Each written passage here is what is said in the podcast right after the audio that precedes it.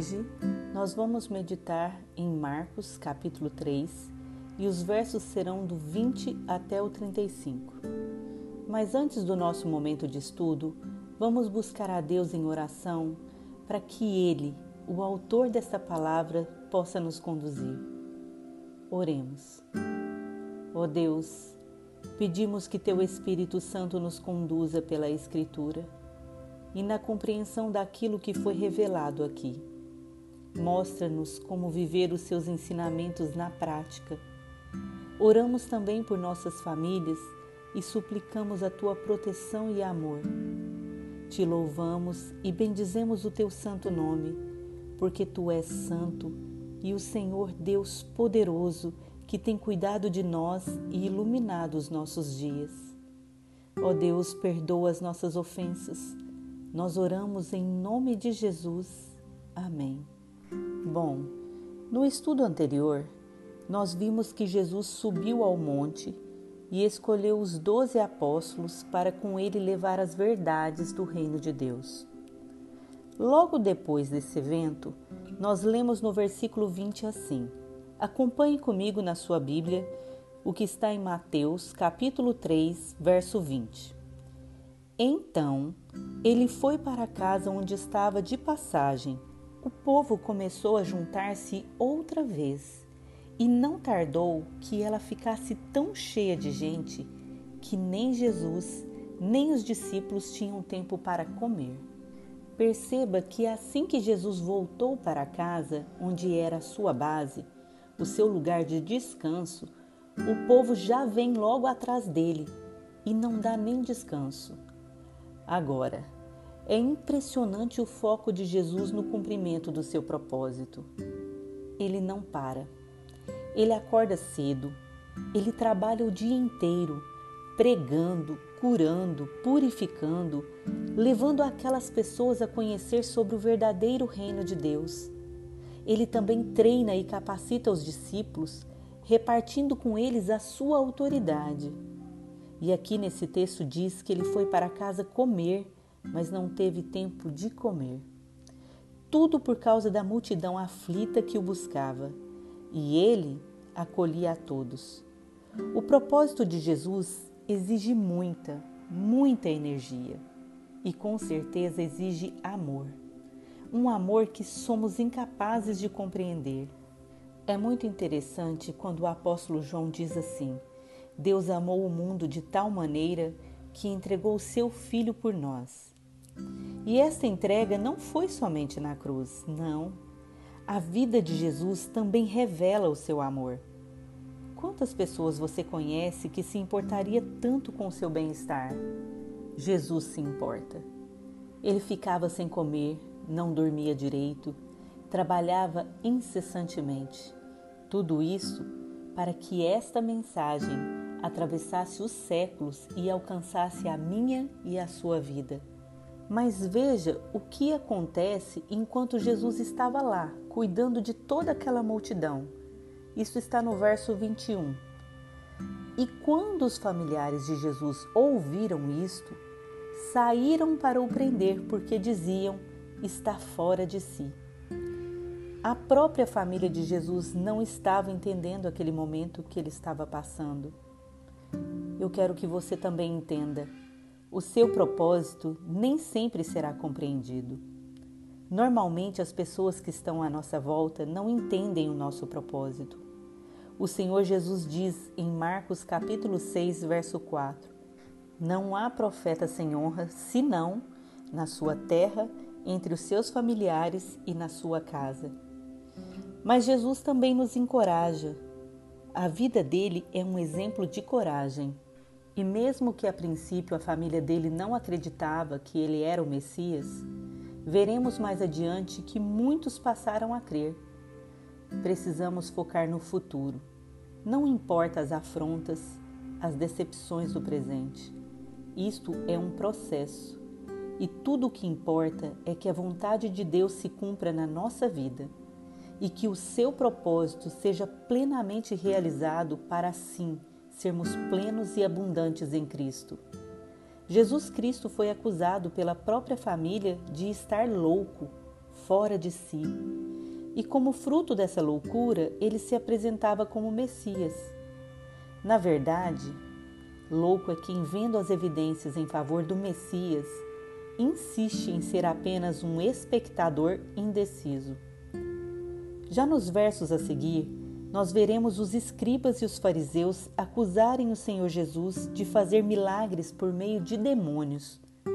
E então Jesus os repreende e diz que, na verdade, tudo o que ele fazia era pelo Espírito de Deus e que Deus havia de perdoar todos os pecados aos homens, menos aquele tipo de pecado que os fariseus estavam cometendo a blasfêmia contra o Espírito de Deus não será perdoada, e nem tampouco o falar contra o Espírito.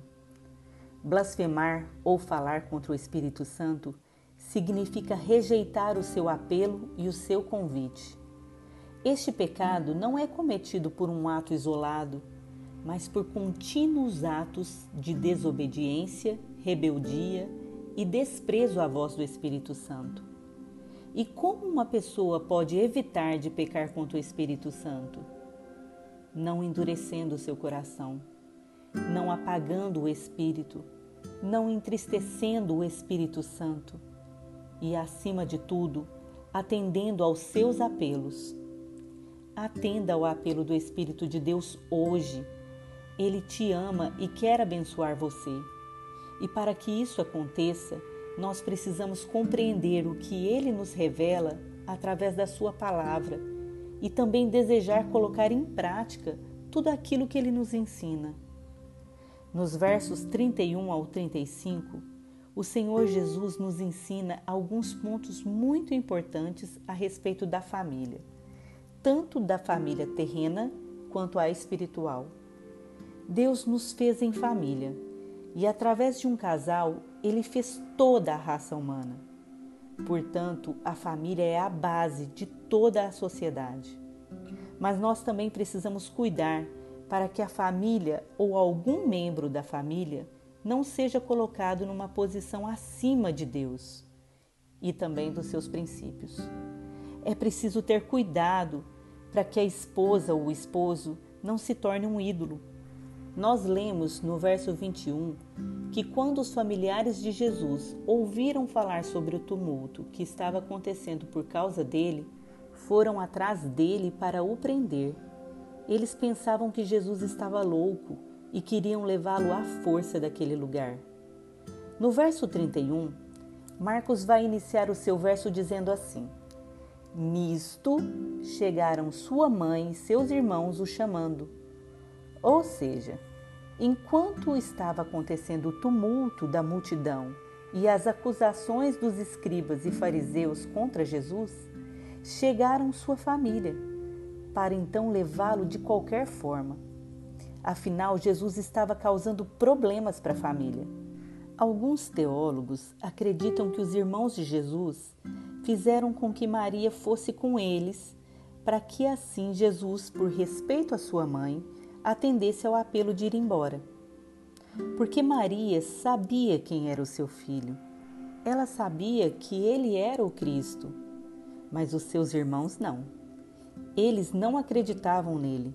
Leiam lá João capítulo 7. No verso 5 diz: Nem mesmo seus irmãos criam nele. Os irmãos de Jesus eram Tiago, José, Judas e Simão. Acompanha comigo o que está escrito em Marcos, capítulo 6, dos versos 2 até o 6. Diz assim: Chegando o sábado, passou a ensinar na sinagoga, está falando de Jesus. E muitos, ouvindo-o, se maravilhavam, dizendo: De onde vem a este essas coisas? Que sabedoria é esta que lhe foi dada? E como se fazem tais maravilhas por suas mãos? Não é ele o carpinteiro, filho de Maria, irmão de Tiago, José, Judas e Simão? E não vivem aqui entre nós as suas irmãs? E escandalizavam-se nele. Jesus, porém, lhes disse: Não há profeta sem honra, senão na sua terra, entre os seus parentes e na sua casa.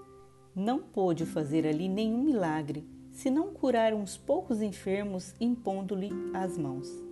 Admirou-se da incredulidade deles. Contudo, percorria as aldeias circunvizinhas a ensinar. Como é triste quando os mais próximos não acreditam em nosso propósito. Mas esta foi uma realidade, inclusive para o Deus encarnado. Tiago, José, Judas e Simão eram meio-irmãos de Jesus. Afinal, Jesus era filho apenas de Maria, gerado pelo Espírito Santo.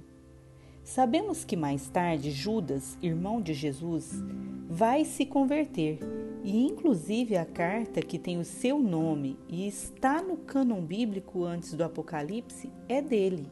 E Tiago, irmão de Jesus, também vai se converter depois e se torna o líder da igreja de Jerusalém.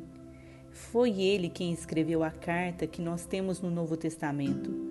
Mas nesse tempo aqui dessa passagem, eles ainda não criam que Jesus era o Filho de Deus. Olha o que está escrito sobre o autor da Epístola de Tiago. O autor provavelmente desta epístola seja Tiago, um dos filhos de José e Maria, e assim meio-irmão de Jesus. Assim como outros membros da família, Tiago não aceitava o fato de Jesus ser o Cristo. Veja 1 Coríntios capítulo 15, verso 7. No entanto, depois da ressurreição, Tiago chegou a ser ancião da igreja em Jerusalém e era respeitado como líder da igreja primitiva. Você pode ver Atos capítulo 15, dos versos 6 a 21, relacionado à sua função no Concílio de Jerusalém. Então vemos que Judas e Tiago tiveram seu lugar ao lado de Jesus depois. Os irmãos de Jesus eles achavam que ele estava louco naquele momento e por isso eles foram lá para tirá-lo do meio daquele escândalo. Eles ficaram do lado de fora da casa, como diz no verso 31. Afinal, a casa estava muito cheia e era impossível entrar. Por isso mandaram chamar Jesus. Olha o que está escrito no verso 32. Muita gente estava assentada ao redor dele e lhe disseram: Olha, tua mãe, teus irmãos e irmãs estão lá fora à tua procura.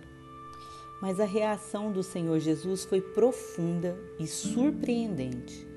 Ele disse: quem é minha mãe e meus irmãos? Pareceu algo até desrespeitoso, não é verdade? Mas o que o mestre queria era provocar a multidão a refletir sobre os verdadeiros laços que unem o povo de Deus, aqui nesse mundo e também na eternidade. Este era o objetivo de Jesus. Por isso, ele vem com essa pergunta retórica e provocativa. Em seguida, ele estabelece quem é a verdadeira família dele. Lemos assim no verso 34 até o 35.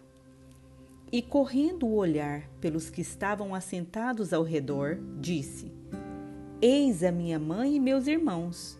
Portanto, qualquer que fizer a vontade de Deus, esse é meu irmão, irmã e mãe.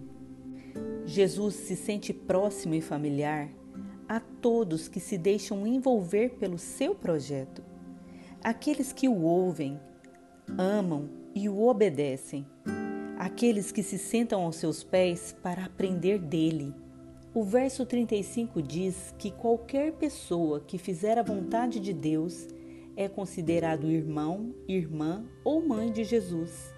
Ou seja, Jesus Cristo estabeleceu que os laços espirituais estão acima de qualquer outro.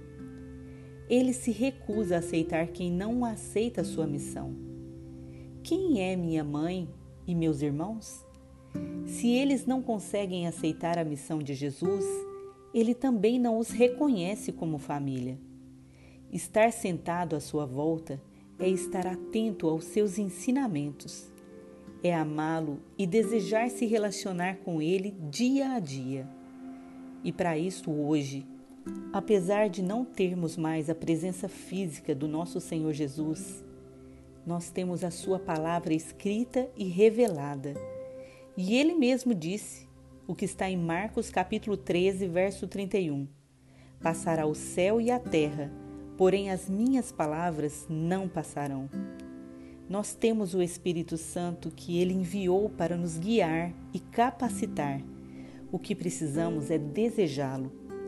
Que eu e você hoje possamos sentar aos pés do nosso Mestre e Senhor e então suplicarmos pelo batismo do Espírito Santo, para sermos feitos filhos e filhas do Deus Altíssimo. Amém?